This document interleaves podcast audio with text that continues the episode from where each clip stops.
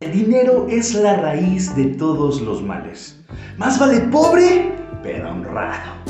Bien mal quieres, mucho te quiero, pero no me toques mi dinero. Con dinero baila el perro y sin dinero bailas como perro. Así es, el pobre es el bueno y el rico, uy, ese se va al infierno. Para llegar al cielo hay que ser pobre, en esta vida el que no tranza no avanza. Los ricos son los malos, los pobres son los buenos. Oye, que el dinero creciera en los árboles. ¿Has escuchado todas estas frases? Sí, sí, ten mucho cuidado. ¿Por qué? Porque si las estás escuchando en tu núcleo familiar, en tu núcleo de amigos, ¿qué crees? Lo más probable es que ya estén muy arraigadas en ti. A la chingada, ya no puedo más. Quédate, este es el podcast de dinero entre comillas. Creencias financieras.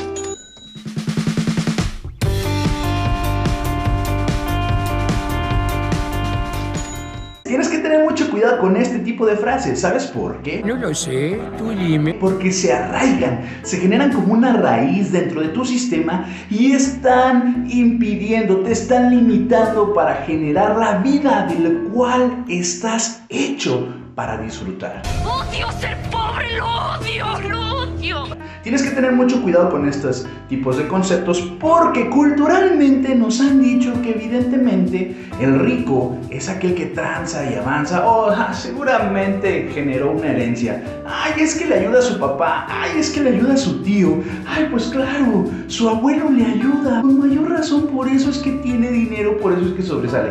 La gente siempre va a tratar de justificar tu éxito, pero nunca va a ver el proceso que hay detrás. Y antes de ver el fruto en el árbol, tienes que ir más adentro, tienes que ir a tus raíces. Porque todos estos conceptos se están generando en tu sistema y son los que te están impidiendo avanzar o son los que te llevan al siguiente nivel. Entonces, tienes que tener mucho cuidado con todo ese eh, esa plática interna, todo eso que te estás diciendo a ti mismo o que has escuchado de los demás decirte a ti. ¿Cómo es esto? Tienes que tener mucho cuidado y te lo pido por favor. Haz una reflexión y analízate. Piensa, oye, a ver, ¿cómo considero el dinero?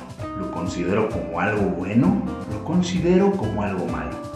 Hay otra frase también que dicen mucho y es que, ay, el dinero no compra la felicidad. Claro que sí compra la felicidad, señoras y señores. Por supuesto que la compra. ¿Por qué? Porque te da las opciones, te da la oportunidad de elegir entre A o B.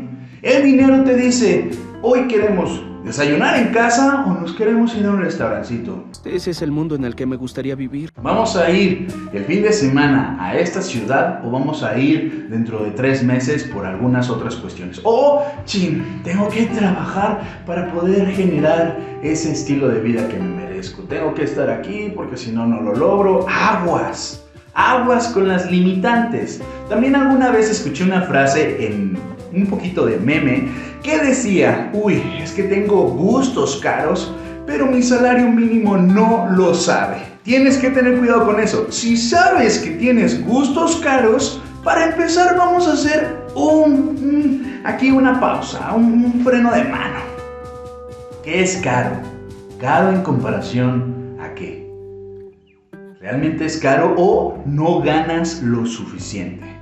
Cuando comienzas a hacer ese tipo de preguntas internas, te das cuenta realmente en dónde estás posicionado. ¿Este es tu ídolo? El mío sí.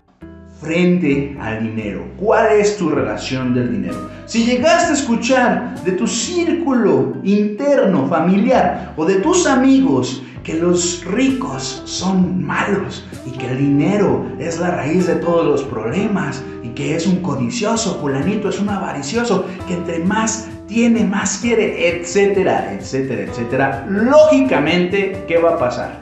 Vas a tratar de evitar llegar a ese estilo de vida. Vaya, no encuentro fallas en su lógica. ¿Por qué? Porque no te quieres echar en contra al, tío, a la mamá, al papá, al hermano, etc. O tú también dices, le creíste este juego, te lo vendieron y lo aceptaste. ¿Sabes qué? Sí es cierto. El, el malo es el rico y el bueno es el pobre. Si eres feliz, adelante. Date como magnate. Pero si sabes que puedes generar más ingresos y tu calidad de vida puede mejorar, pues ¿qué estás esperando? Hay que trabajar toda esa identidad financiera. Porque si trabajas nada más con metas financieras, es la primera capa. Luego la estructura, pero tienes que ir al núcleo, a tu identidad financiera. ¿Cuál es ese lenguaje que te has dicho, que has permitido escuchar y que has tomado como verdad? Si sabes que tus gustos son caros, pregúntate, ¿caro en comparación a qué? ¿O no gano lo suficiente? ¿Necesito otras fuentes de ingresos? ¿Qué te estás diciendo internamente en tu identidad financiera? La felicidad si la compra el dinero porque te da las opciones de elegir entre A o B. ¿Sale? No disminuyas tus sueños a nivel de tus ingresos. Eleva tus ingresos a nivel de tus sueños. Ese es un verdadero hombre. Si te gustó este episodio, déjame saberlo en los comentarios. Si sabes que esta información le sería útil a fulanito, sutanita, mándasela, compártela. Y si la quieres tener a la mano, dale en guardar, dale en ver más adelante, etcétera, etcétera. Recuerda, mi nombre es David Gomes, soy asesor financiero, soy agente de seguros y veo en este tema también la prevención. Vamos a estar desarrollando en este podcast, señoras y señores, todas estas herramientas financieras porque lamentablemente, lamentablemente, no nos dieron educación financiera desde pequeños a la mayoría de nosotros. Pero no te preocupes, tenemos el control de nuestras vidas y te puedes acercar a esta información que es súper valiosa. Gracias, buen hombre, buen caballero. Mi nombre es David Jones y nos vemos en la próxima. Bye bye.